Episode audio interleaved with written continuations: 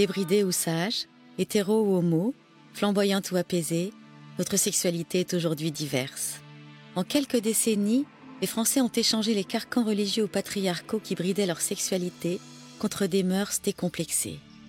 Douce mais radicale, cette révolution a bousculé la société et l'a profondément remodelée.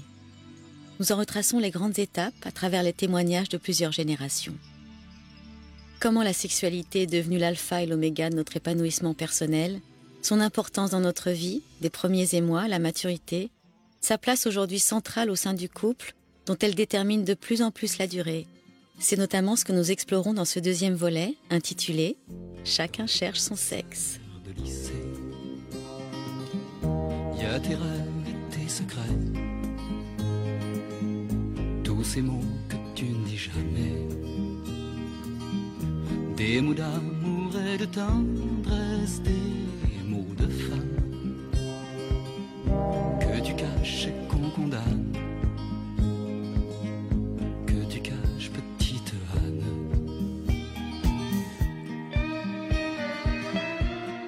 J'étais petit, il y avait la publicité des frites végétalines. David Abiker, journaliste. Les frites végétalines euh, étaient toutes nues et elles ressemblaient à Betty Boop et elles plongeaient dans la piscine d'huile pour aller se faire dorer euh, la couenne.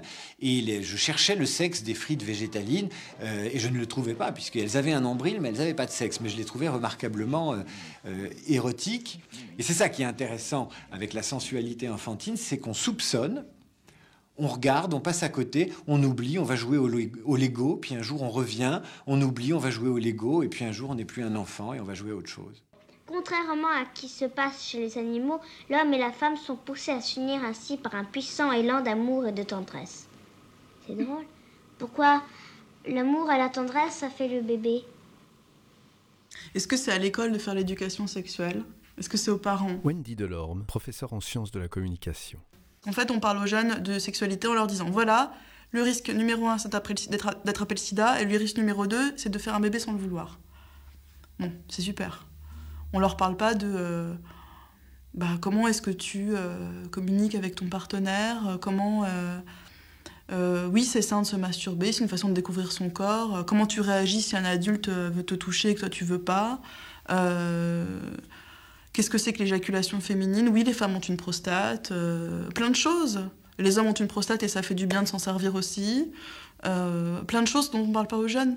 Et si on avait toutes ces informations-là, à l'adolescence, je pense qu'on rentrerait dans la vie sexuelle adulte avec, euh, de façon peut-être plus décontractée, mieux informée, qu'on serait mieux à même de faire des choix. Je reproche à la maison Larousse, n'est-ce pas, dans son grand dictionnaire encyclopédique, n'est-ce pas, de ne pas avoir mis de petites flèches, n'est-ce pas, pour indiquer que les femmes avaient des lèvres et un clitoris, car ça ne figure pas. Et à côté, pour l'homme, il y a la verge, le dent, etc. Je, je trouve ça- je trouve, je, je trouve que, je trouve que cette excision, cette excision typographique est absolument monstrueuse. C'est votre avis Oui, je trouve surtout fâcheuse pour un dictionnaire. De la femme. De châtrer les femmes dans un dictionnaire aussi important, c'est absolument colossal.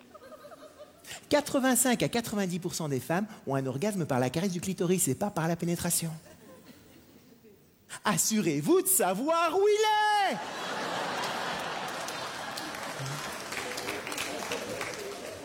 Pas maintenant, hein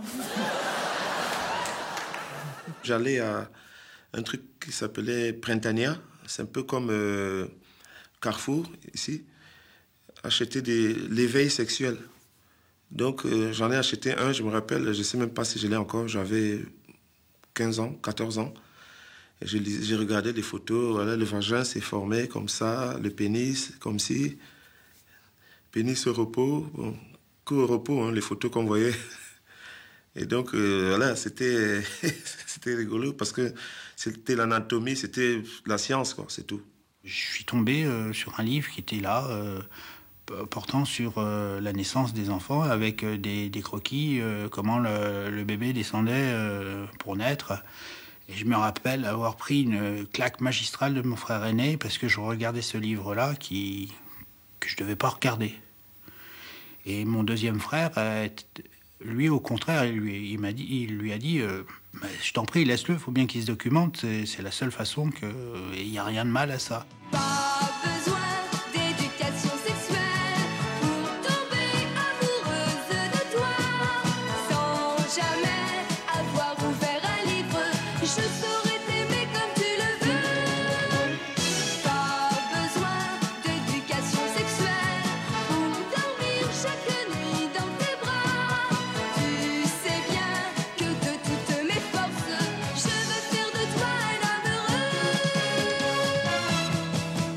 Vont plus facilement commencer par la littérature érotique que par le film pornographique qu'on a tous retrouvé dans les ordinateurs de nos frères, petits amis. donc moi personnellement, la première fois que j'ai lu, c'était un livre érotique, donc sans images, et je devais avoir 15-16 ans, et c'était lors d'un babysitting que je faisais. Je suis tombée sur, dans la bibliothèque sur un titre qui me parlait, Cruelle Zélande. Voilà. Oui, je, suis désolée pour l'auteur, j'ai oublié l'auteur, mais oui, je me souviens du titre, c'était Cruelle Zélande, et je, me souviens euh, de l'histoire aussi. C'est une première lecture qui m'a fortement euh, marquée ça restait assez conventionnel, je dirais, dans les actes sexuels euh, qui étaient euh, décrits. Euh, donc je n'ai pas été choquée, ça n'a fait qu'alimenter, je dirais, peut-être l'excitation latente qui était déjà là. Alors les films porno, j'ai commencé à en voir à partir de bah, l'entrée au collège approximativement. Après, ça se passe toujours avec les copains, quand les parents sont absents souvent, c'est toujours comme ça. Puis bon, bah, bah, on regarde, au début c'est toujours un amusement, et puis bon, après c'est limite on étudierait presque les positions, évidemment, pour que puisqu'on voit que les femmes apprécient une euh, apprécient certaines positions, certains rythmes et tout ça, donc toujours euh, on s'adapte en fait. À partir de ce qu'on a vu, on peut, on essaie toujours de de, refaire la même chose. Aujourd'hui, les enfants comprennent très vite comment euh, s'opèrent les relations sexuelles. Serge Tisserand, psychanalyste. Euh, mais pour autant, la sexualité n'est pas banalisée parce que euh, ben, pour avoir une sexualité, il faut être au moins deux. Hein, euh, et du coup, ben, il faut convaincre. c'est pas si facile. il faut y mettre les formes.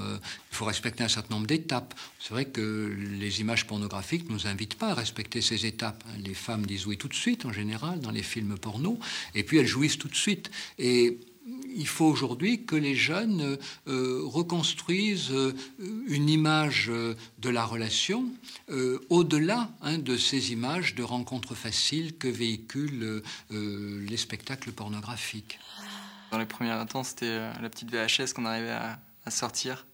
Puis on était fous, quoi. Du coup, c'était quasiment, c'était drôle parce que c'était un regroupement, en fait. On matait avec des potes, on matait une cassette porno, tel truc et tout. On est là, c'est dingue.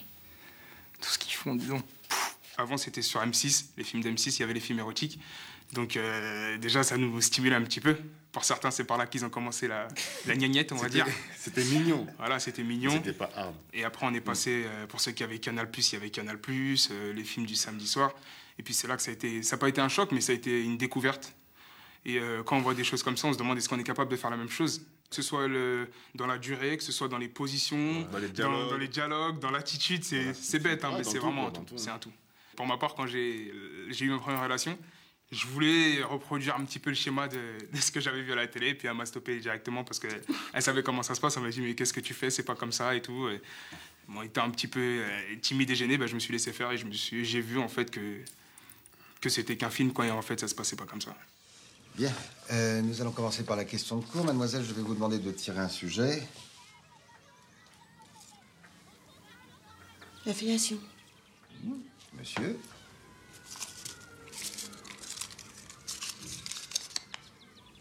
Le cunilingus. Bien.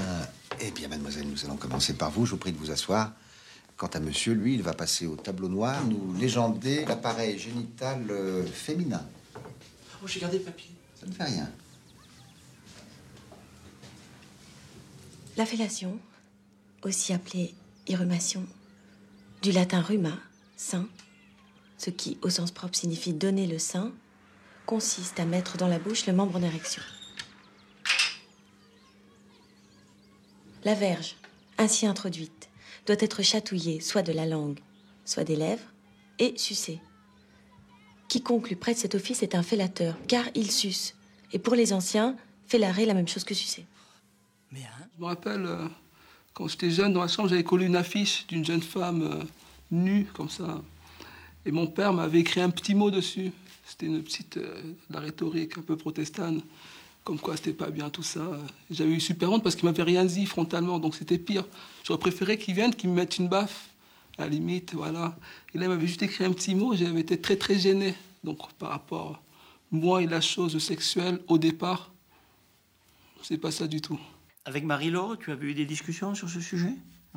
Moi, avec Jean-Philippe, je n'en avais pas eu. Non. C'est plus moi qui, effectivement, qui avait ce genre de, de rapport avec les enfants plutôt que, que toi, c'est certain. Mais ça, non, je pense que ça m'a pas. Enfin, il y a une. euh, pas une timidité, mais enfin. Une pudeur. Une pudeur à, à parler de ça, ce n'est pas forcément facile avec, euh, avec les enfants, euh, crûment, je veux dire. Oui, je suis psy, oui. Ça ne vous effraie pas? Vous n'avez peur de rien? Oui, j'ai cependant constaté votre réaction face à l'annonce de mon prénom. Claude. Un prénom ambivalent. Est-ce que ça vous dérangerait de fréquenter une femme qui porte un prénom d'homme? Avez-vous des problèmes avec votre identité masculine? Vous n'avez aucun problème, oui, on me dit souvent cela. Elle avait 15 ans, avait quelques mois, mois de moins que moi, et on discutait de garçons. Et au milieu de la conversation, elle me dit Mais tu sais, moi je m'intéresse aussi aux filles.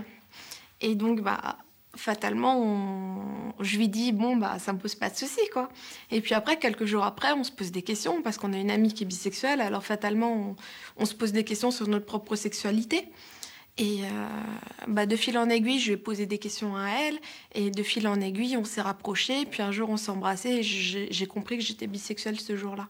C'est vraiment la rencontre qui fait que, d'une certaine manière, j'ai fait un choix et j'ai décidé de, de m'arrêter sur un. euh, bah voilà, c'est un couple homosexuel. euh, ok, d'accord. bah, j'ai eu des flirts avec des filles avec lesquelles j'ai eu des histoires, donc, bon, pas, très sérieuses, mais euh, avec lesquelles, effectivement, j'avais eu euh, également des rapports et euh, qui s'étaient très bien passés.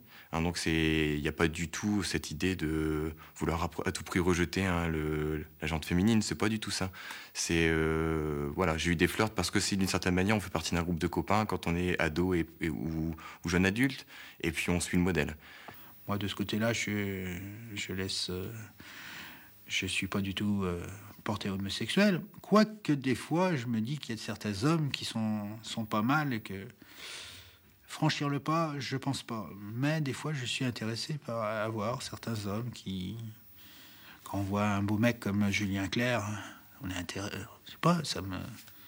C'est quelqu'un qui est, qui est intéressant, je sais pas, il, quelque chose qui, qui chauffe en nous. Mais bon, euh, franchir le pas, je pense pas. Je pense que je suis profondément hétérosexuelle, mais que j'ai euh, des comportements bisexuels et que j'y prends beaucoup de plaisir. Voilà, mais je me projette pas euh, en couple avec une femme. C'est-à-dire que la femme sera plutôt euh, une maîtresse, voilà. Mais je, je, voilà, je me vois pas vivre avec une femme, alors que je me projette plus facilement avec un homme. Mais bon, c'est peut-être parce que je commence tout juste euh, à avoir des relations avec les femmes. Voilà. L'orientation sexuelle, c'est-à-dire euh, euh, homo, hétéro et bi, je pense que c'est des constructions qui sont éminemment sociales. Gonzague de la Roque-Lacour, sexologue. Et du reste, ce que racontent les gens au cabinet, c'est qu'ils sont mal avec ces catégories-là. C'est-à-dire qu'ils disent, ouais, mais moi, euh, d'un autre côté, je suis marié, j'ai des enfants, c'est vrai, euh, de temps en temps, je vais dans un sauna, mais je me sens pas homo, ou je me sens, voilà, j'ai envie de, voilà, je sais pas comment vivre ça. Et je crois que les mettre dans des cases n'est pas forcément très aidant. Alain Baumann, consentez-vous à prendre pour épouse Laurence Albertini?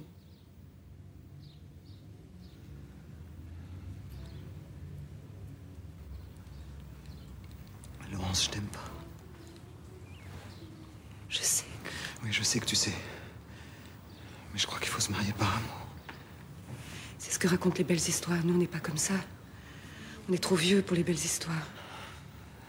Oui, mais quand même. Je vous avais dit que ça n'allait pas venir. Marlène, il te fait pas venir, ton frère? Regarde-moi, ferme les yeux et pense à lui. Arrête tes conneries. Maman, je suis amoureux du frère de Marlène. C'est pas une raison pour faire attendre tout le monde. Laurence, qu'est-ce qui se passe dans sa tête? Laissez-le, vous voyez pas dans quel état il est? Alain, je m'en vais. C'est vrai, tu as raison, il faut s'aimer. Pardonne-moi. Cette identité euh, que je ne pouvais pas révéler euh, me pesait. hein. J'avais perdu espoir un jour de vivre moi-même ce que j'étais. Et j'ai dit, je vais en finir. Alors il y a eu euh, parce que j'ai connu l'homophobie sournoise. Hein, hein. On est tolérant vis-à-vis des homosexuels, mais non, mais toi, t'es pas pédé, puis de toute façon, t'en as pas l'air. Comment, vous voulez, comment voulez-vous révéler hein, bon, hein? Et j'ai vraiment perdu espoir. Euh, c'est sur huit jours, une huitaine de jours où, là j'ai dit, euh, j'ai plus, non, je donnerai, euh, j'ai plus rien à donner. De toute façon, je ne pourrai jamais me révéler. Et là, j'ai préparé ma mort. Je voulais ma mort, puisque je n'avais pas la liberté euh, d'affirmer mon identité et de vivre ce que j'étais, je voulais prendre la liberté de mourir. Et ça, je voulais pas qu'on me l'enlève. Et il aura fallu euh, que je sois entre les mains d'une personne, euh, un médecin psychiatre, alors là digne de ce nom, car c'est là, j'avais beaucoup de méfiance. Hein, bon, et c'est la seule qui vraiment euh, m'aura tendu la bonne perche. Euh, je veux dire son nom, Madame Taillandier, parce que c'est une personne magnifique. Elle a parfaitement compris. Elle a tout compris. Et le jour où je lui ai dit, mais je voudrais vivre ce que je suis, elle m'a dit, voilà, voilà, vous venez de le dire. Eh bien, vous avez gagné, parce que maintenant, eh bien oui, vous allez le vivre. Vous allez enfin le vivre et vous avez gagné. Et là maintenant on avance. Après quelques années de, vie commune, hein, de toute façon, on avait décidé que, enfin, on, y en avait ce besoin de s'investir un petit peu plus l'un envers l'autre. Donc on, le Pax était disponible, donc on a foncé. Euh, on, a, fixé une date et puis on a établi notre convention de Pax. Euh, ce qui nous a quand même euh, déçus, déçu, c'est que on s'est rendu compte très vite que de toute façon, on ne nous autoriserait pas à, à célébrer le Pax d'une manière ou d'une autre. C'est-à-dire que quand on, quand on est arrivé euh, au tribunal de, de, Lille, hein, qui est quand même une grande ville, on s'est rendu compte que juste avant nous, un couple hétérosexuel avait été paxé et la famille était présente. Ils n'étaient pas nombreux, hein, mais il y avait deux personnes avec eux. On nous a demandé de, rentrer tout seul. Alors que des amis avaient fait le déplacement puisqu'ils savaient qu'on se paxait. Et ils ont dû attendre dans le hall. Donc là, bon, d'une certaine manière, il y avait une discrimination qui ne nous a pas empêché d'apprécier le moment. Mais c'est vrai qu'on s'est rendu compte que, bon, voilà, c'était, on nous a pas serré la main. C'était très très froid, c'était 100% administratif. Euh, la personne a pinaillé pour plein de détails. Et puis bon voilà, une fois que le, les documents officiels étaient, étaient signés, bah, c'est pas grave. J'ai envie de dire, c'est là qu'on a vraiment pris euh, l'ampleur du Pax et on a vraiment apprécié le moment puisqu'il y avait les amis qui nous attendaient. On est allé boire un verre. On, voilà, on a, on a, fait la fête et puis on, a fait, on avait prévu de toute façon, quoi qu'il en soit, euh, une alliance gravé avec la date du Pax et nos deux prénoms, en se disant que bah, nous, on marquerait le coup et qu'on voulait considérer ça comme un engagement l'un envers l'autre. J'ai un discours qui ne plaît pas toujours aux gays et lesbiennes parce que je dis que l'homophobie aujourd'hui, elle est quand même vraiment beaucoup moins euh, euh, violente que celle qui existait il y a 20 ans. Didier Lestrade, journaliste et écrivain. Moi, j'habitais à Paris, j'ai grandi en province, j'ai passé 20 ans à Paris, puis maintenant je vis à nouveau en province. Et ça fait depuis six ans que je vis en province et je peux vous assurer, enfin, les gens sont adorables, quoi. Et c'est pas de l'angélisme, c'est. Euh, euh, quand je vais au supermarché, je suis entouré de mes copains qui viennent pendant le week-end et, qui, se comportent comme des folles à Carrefour, quoi. Bon, il n'y a jamais quelqu'un qui dit quoi que ce soit, quoi. On est dans des petites villes de province où euh, les Français maintenant ont accepté la différence, une grande différence. Et si on en est au stade maintenant d'accepter les droits euh, pour les transsexuels, ça veut dire c'est une preuve de l'extrême tolérance de la société qui est maintenant capable de tolérer et d'accepter des minorités dont on parlait même pas il y a encore dix ans. J'ai jamais été mariée. J'ai vécu 23 euh, ans avec le même homme, sans signer. On était à mi-temps. C'est-à-dire qu'il vivait à la campagne. Je le rejoignais tous les week-ends. Bon, il venait à Paris quand il en avait envie. Et vous voyez, on avait des choses en commun. On avait. Mais il est vrai que je suis persuadée qu'on est resté aussi longtemps ensemble parce que on vivait comme ça. Donc il y avait toujours ce côté séduction. Je, vous dis, je le rejoignais tous les week-ends. Euh, le matin, j'allais, euh, je pensais à ce que j'allais porter, aux sous-vêtements que j'allais mettre. On est resté euh, amant et maîtresse, avant tout. J'avais 17 ans, je l'ai quitté à 40. Alors est-ce qu'il y a les 40 ans inconsciemment? Je ne l'ai pas fait exprès, mais peut-être que voilà, tu fais un espèce de bilan. et que bah, je, je commençais à m'ennuyer, j'avais envie de voir autre chose. Donc je me suis envolée. Il y a quelque chose à la fois tragique et héroïque dans notre vision contemporaine du couple, parce que euh, la sexualité durable est l'une des plus belles utopies du XXe siècle, mais en même temps une des utopies les plus friables. Pascal Bruckner, romancier et essayiste. Tous nos ancêtres le savaient, euh, à la fois les pères de l'Église, Montaigne, les, les moralistes ont écrit, euh, la jouissance conjugale doit être honnête et sérieuse. On allait s'amuser à l'extérieur du couple, mais on faisait euh, à l'intérieur du couple, avec son épouse légitime, on se contentait de faire des enfants. En amour, on est toujours deux. Un qui s'emmerde et un qui est malheureux. Je m'emmerde. Je suis malheureux. Cependant, que nous soyons celui qui est malheureux ou celui qui s'emmerde, c'est à l'intérieur des liens sacrés du mariage et nulle part ailleurs que nous devons apprendre à épanouir notre libido. Comment vous dire J'ai subi euh, les effets de mon éducation euh, chrétienne, à savoir qu'une femme convenable ne fait pas certaines choses.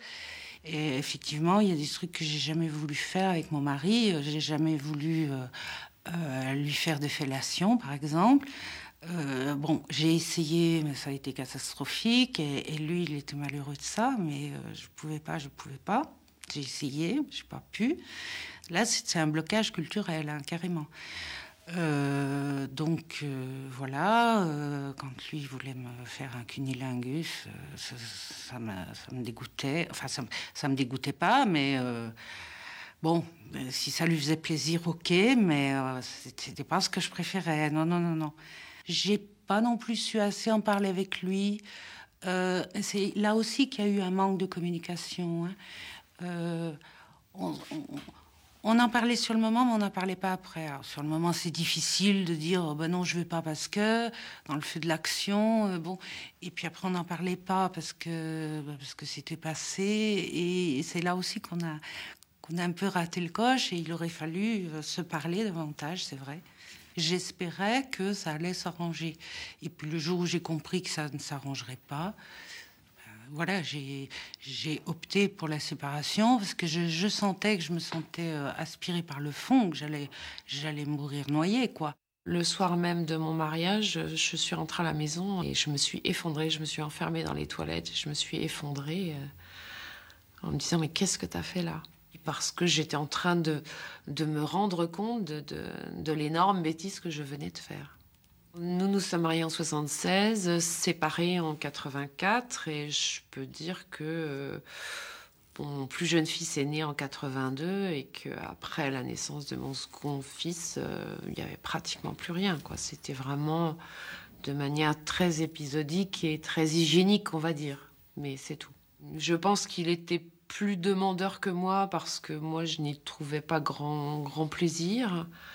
Parce qu'en fait, ce que moi j'avais vécu euh, à l'adolescence par la masturbation, je ne retrouvais pas du tout la même chose par des relations sexuelles satisfaisantes.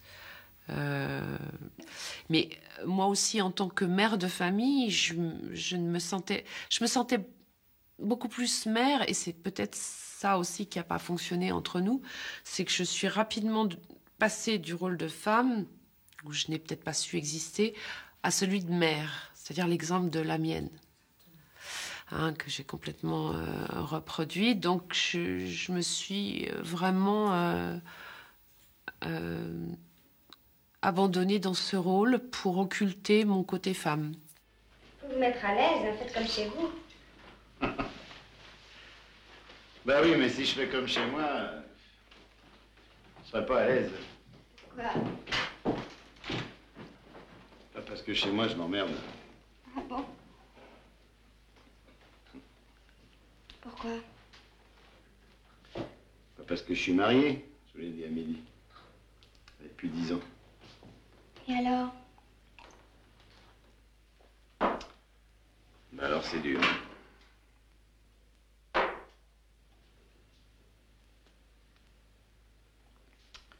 Quand on est marié depuis dix ans, on, on fait plus ça.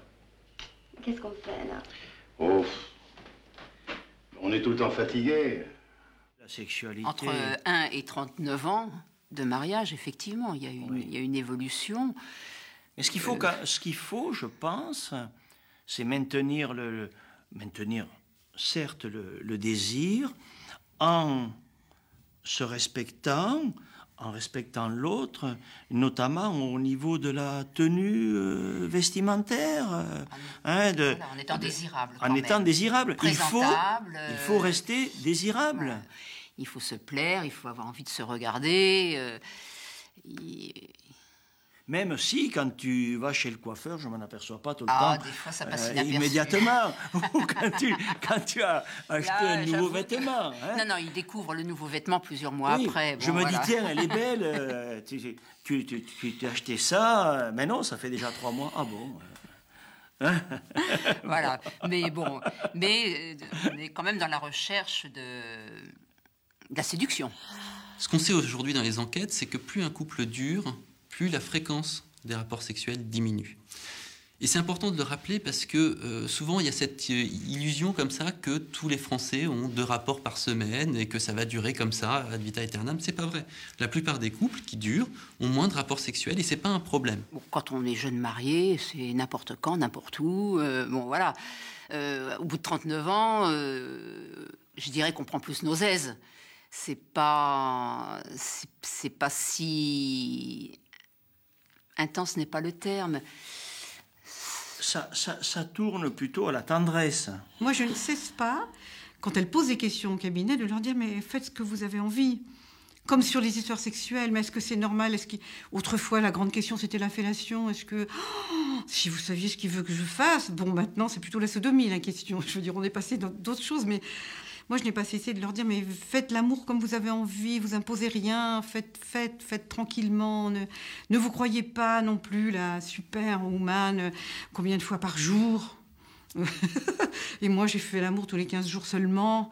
Et bon, si elle le fait bien, c'est bien. Après 30 ans, c'est sûr qu'on n'a pas le même désir que dans les premières années, mais bon, le désir, il peut se cultiver, il peut se, il peut se provoquer. euh, je suis fondamentalement convaincue que la sexualité est le ciment du couple. Euh, je vois pas comment on peut former un couple sans, relation sexuelle. Pour moi, ça va de soi. Ça va de soi, puis c'est nécessaire. C'est nécessaire à la santé. Et puis c'est bon, c'est la, communion de deux personnes. Oui, c'est essentiel, bien sûr. J'ai divorcé après 42 ans de mariage. hein. Parce que moi, je voulais plus faire l'amour avec lui. Donc, euh, lui, il était toujours. euh, il était très sensuel, mon mari. euh, il avait tout ce qu'il fallait pour être sensuel. Et donc, je voulais plus faire l'amour avec lui. Et, un, beau jour, j'ai pris mon oreiller et j'ai dit Bon, bah, ça suffit. moi, je vais coucher dans la chambre d'amis. Et alors, lui, il a dit Comment? Moi, je suis encore plein d'ardeur. alors, je lui ai dit bah, Je te libère. Tu fais ce que tu veux de ton côté. Je te donne le feu vert. euh, je te libère.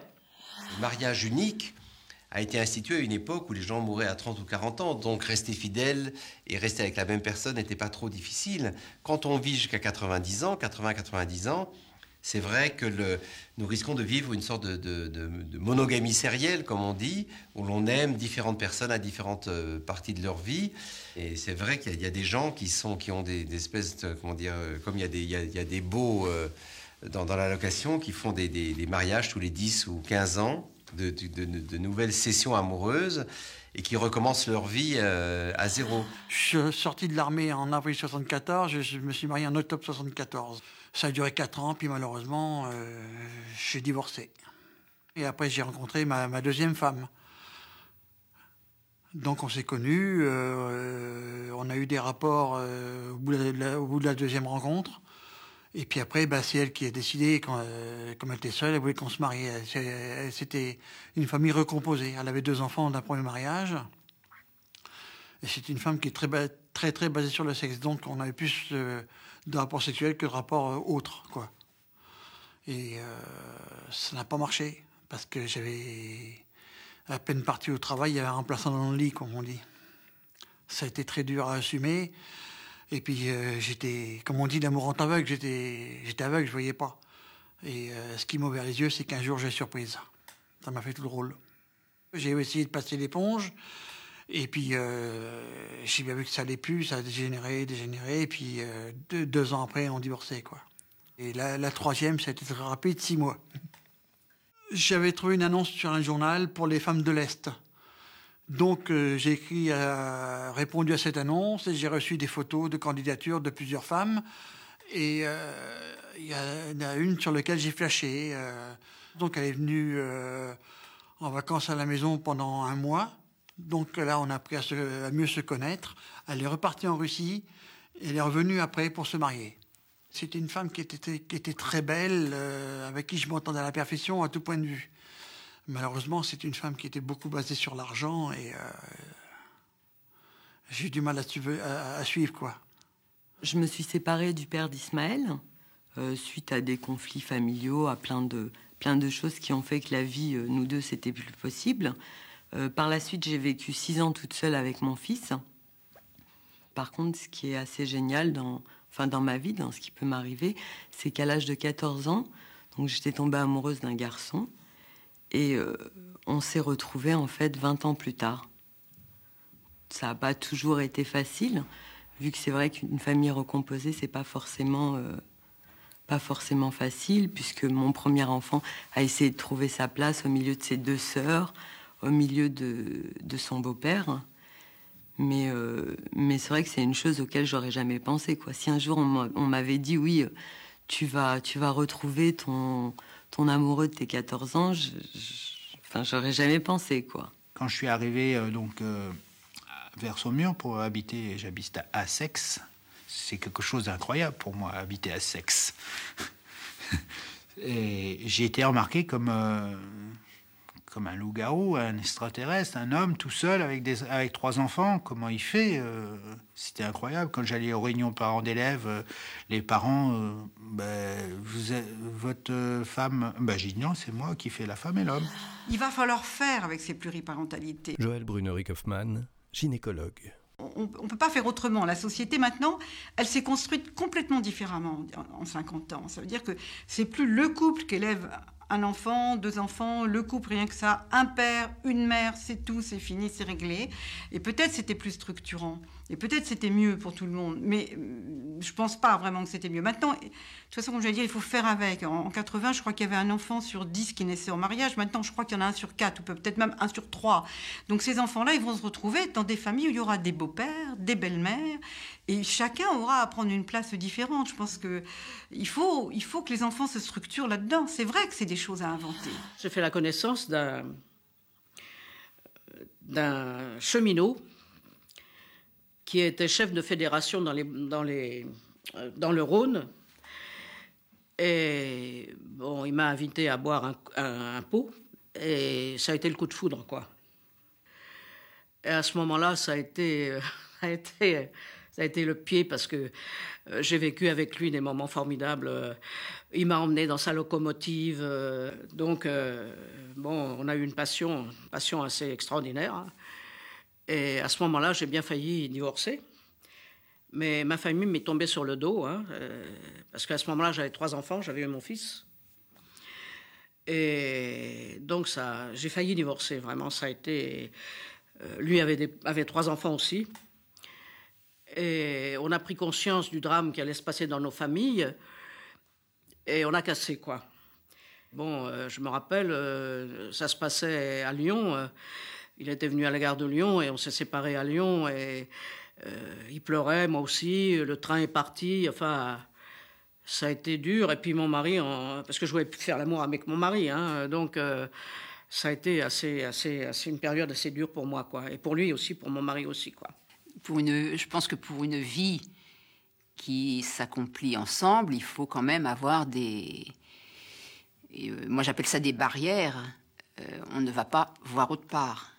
Il faut s'imposer quand même une règle de, de conduite, euh, parce que ça peut être facile d'aller d'aller voir ce qui se passe autre part, mais c'est dangereux.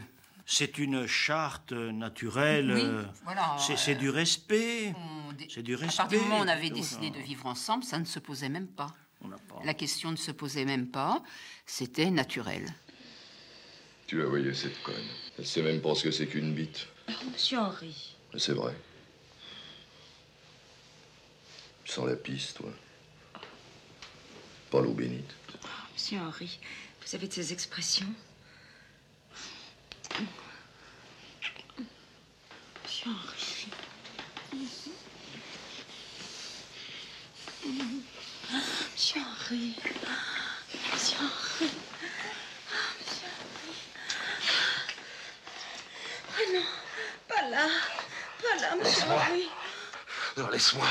Non, Laisse-moi que je vive, que je respire. Oh nom de Dieu, j'ai tout. Henri. Oh, t'es bonne. Henri. Oh, tu sens bon. Oh, oh, tu sens bon, toi. Oh, t'es bonne. Oh, t'es bonne. Oh, nom de Dieu. Oh, nom de Dieu, bordel de merde. Je ne me suis jamais autorisée à avoir d'amant. Jamais.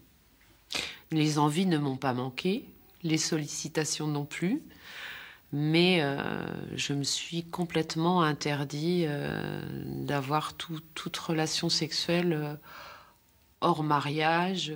Pour moi, j'avais besoin que les choses soient claires et nettes. Je l'ai trompée, elle m'a trompé. On s'est séparés, on s'est remis ensemble, on s'est reséparés, on s'est remis ensemble. Et enfin, du coup, ça a été assez mouvementé comme, euh, comme relation. C'est peut-être pour ça aussi, du coup, que ça, que ça reste euh, passionnel d'une certaine manière, parce qu'on ne sait pas. Finalement, est-ce qu'on va réussir à être heureux ensemble? C'est la question. Moi, j'ai jamais été une femme adu- adultère, j'ai jamais trompé. Parce que je savais que ça n'arrangerait pas mes affaires et qu'il y aurait la culpabilité en plus. Euh, je trouvais, il y a des femmes qui mènent une double vie, euh, j'en connais pas mal, et qui me je dis, écoute, tu doubles les problèmes, euh, je comprends pas. J'ai euh, fait l'erreur de ma vie. Quand elle m'a posé la question, je sortais beaucoup. Et là, c'était pendant une période où je l'ai beaucoup trompé. Et qu'elle m'a demandé, elle me dit, mais tu m'as trompé Et je lui dis oui. Et elle me dit, mais tu m'as trompé euh, combien de fois? Qu'est-ce que je, je je m'en souviens plus. Et là, ça a fait un peu mal. Je crois que j'aurais dû préserver son. Même si c'était vrai, j'aurais pu dire une fois, quoi. Il s'est passé des choses extraordinaires dans les salons de coiffure. Euh, des, choses, des... on peut très bien faire l'amour avec une cliente euh, pendant que, euh, voilà, dans, dans un coin du salon, ça peut arriver, quoi. C'est déjà arrivé. Dans les toilettes ou ressortir après, coiffer notre cliente. À l'époque, il me délaissait. J'étais très souvent seule. Et euh, j'en étais malheureuse. Et puis, euh, bon, il y avait quelqu'un qui, semblait intéressé par moi. Et je me suis dit, mais dans le fond, ça pourrait être un. Ça pourrait lui faire un électrochoc. Euh, qui voit quand même qu'il y a quelque chose qui cloche dans notre couple. Et en fait, pas du tout. Pas du tout. Ça a été pire après. Euh, il me l'a reproché tout le temps. Et si j'étais avec lui, il me le reprocherait encore maintenant. Donc ça, ça a été une, erreur énorme que je, que je ne réitérerai euh, pas. Parce que ça- ça n'a jamais euh, aidé un couple, ce genre de choses. Moi, j'ai connu autrefois, c'était ce qu'on appelait les pantalonnades, c'est-à-dire que les femmes me racontaient, les femmes d'une autre génération, elles avaient des amants, bien sûr. Elles avaient aussi des enfants, quelquefois, qui n'étaient pas de leur mari. Alors là, le secret, secret, mais il y en avait. Je peux vous dire, je les ai entendus, les femmes de cette génération, comment elles se débrouillaient. Elles gardaient. Hein. Et donc, il y avait ça. Et puis après, on est passé à quelque chose, c'est la liberté sexuelle. Moi, j'ai connu les années 70 où c'était les communautés, je fais l'amour avec qui je veux, tu vas dormir avec mon copain. Ça, j'ai trouvé ça extrêmement cruel. Facile aussi, il faut bien dire, parce qu'on dit tout. Donc voilà, ce soir, je rentre pas. Euh, D'ailleurs, la plupart des couples que j'ai connus dans ces expériences, je les ai vus exploser. Ça n'a pas duré, mais c'était à la limite la liberté. Comment on compose ça maintenant? Moi, j'ai absolument pas de réponse. Comment est-ce qu'on compose sans vouloir être dans le mensonge par rapport à son conjoint, euh, en ayant quand même envie de vivre une vie sexuelle euh, pleine euh, ben, J'ai pas de réponse. Je vous propose un truc. Ma femme va mettre son déshabillé noir et on va se faire une jolie petite partie. Une partie de quoi? Jambes en l'air Garçon, fille. Le genre mélange Ça vous tente? C'est-à-dire que. Mais c'est-à-dire que vous n'avez pas tellement le choix. Parce que moi, je vous tiens au bout de mon arme. On va vous rendre ce qu'on vous a volé, monsieur. On a bien bouffé, on a bien bu, c'est déjà pas mal. Moi, je veux vous voir baiser ma femme. Un par devant, un par derrière. Pendant ce temps-là, je vous enculerai. Bah et moi alors? Je tricote?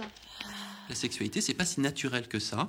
C'est vraiment quelque chose de l'ordre de la création. Donc il va falloir euh, revivifier le désir régulièrement. Il va falloir euh, essayer de trouver des astuces.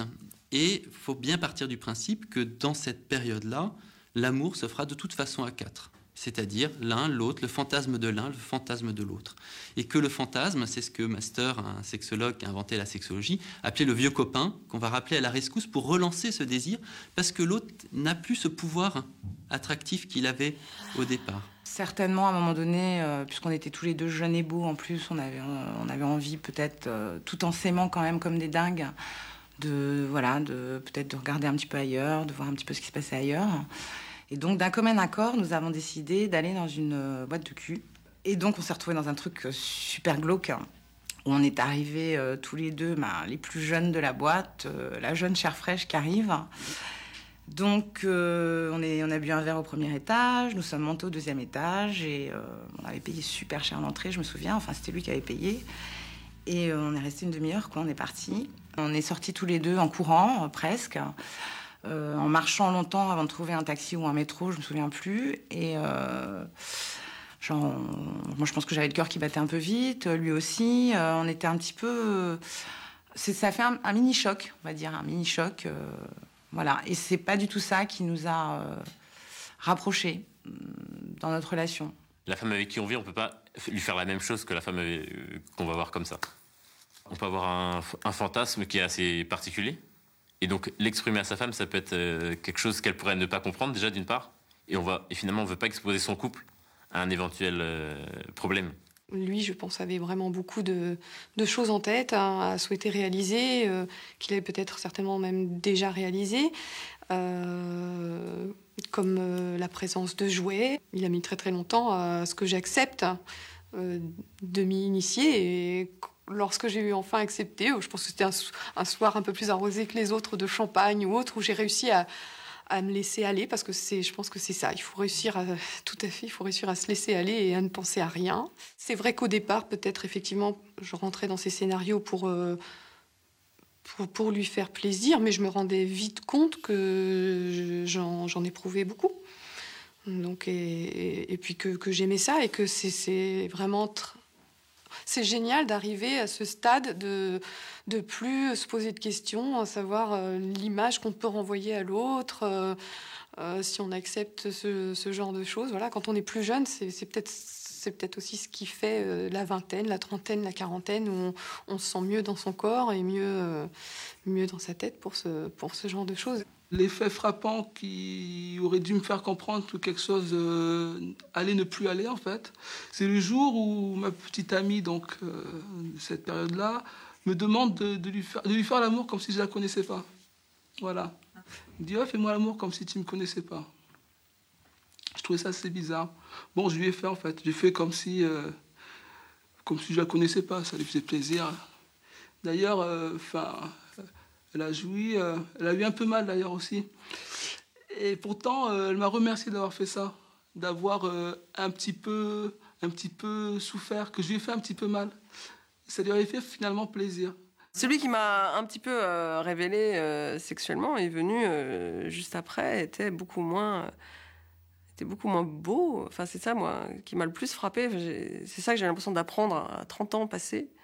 C'est que finalement, euh, je pouvais avoir du, désir pour des gens qui me plaisaient pas physiquement. C'est vraiment un truc. Jamais, moi, qui suis une esthète euh, finie, euh, je, je pensais pas que ça pouvait, que c'était possible. Et, lui m'a vraiment fait voir les choses complètement différemment. J'ai l'impression d'avoir avancé énormément juste sur ce petit point-là, parce que justement, il est plutôt petit, avec des petites mains, une drôle de tête. Enfin bon. Je pense que c'est vraiment une chimie entre nous. Il y avait une chimie, il y a un truc entre nous, c'est sûr. Il y a vraiment un truc. Il y a vraiment un... Et ça, donc ça existe. Mais et, et ça, je l'avais pas avec euh, avec l'homme avec qui j'ai passé dix ans. Je pense qu'on n'a jamais eu cette entente euh, chimique là. Avec lui, j'aurais pu faire n'importe quoi. On n'a pas vraiment fait tout et n'importe quoi, mais j'aurais pu. Euh, ça, c'est quand même assez rare. Ça ça m'était pas arrivé euh, avant. Par exemple, la sodomie, par exemple, j'ai vraiment découvert ça avec lui. euh, et ça veut pas dire que je suis capable de le refaire aujourd'hui avec quelqu'un d'autre, par exemple, euh, du tout. Mais euh, avec, avec lui, c'était d'une simplicité, d'une évidence. J'étais totalement open, quoi. Mais ça aurait, pu être vraiment autre chose. Hein. Il aurait pu me pisser dessus s'il voulait. Enfin, c'était, sans souci, quoi. Il aurait, n'importe quoi était possible. J'étais totalement dominée. Totalement dominée, alors. Tourne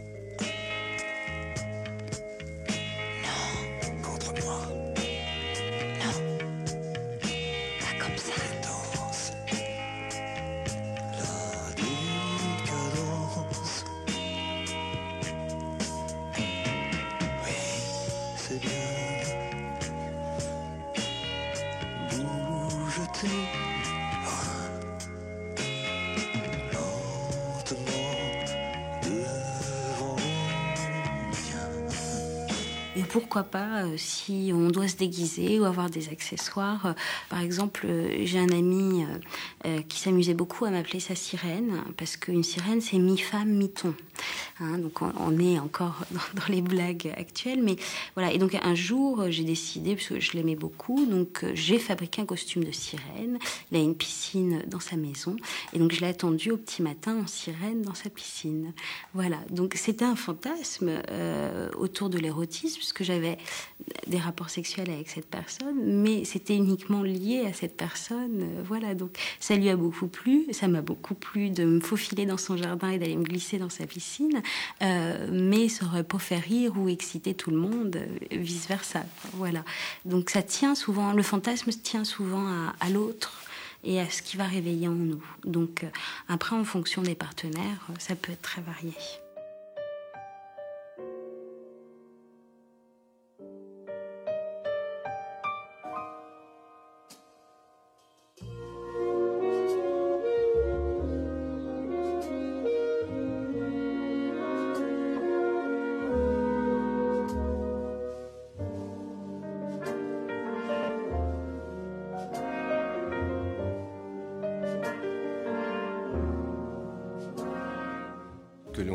La chasteté, le libertinage, la fidélité, le couple, la monogamie. Je crois qu'en ce domaine, la grande conquête de, l'époque, c'est précisément de permettre la coexistence de différentes formes de vie commune.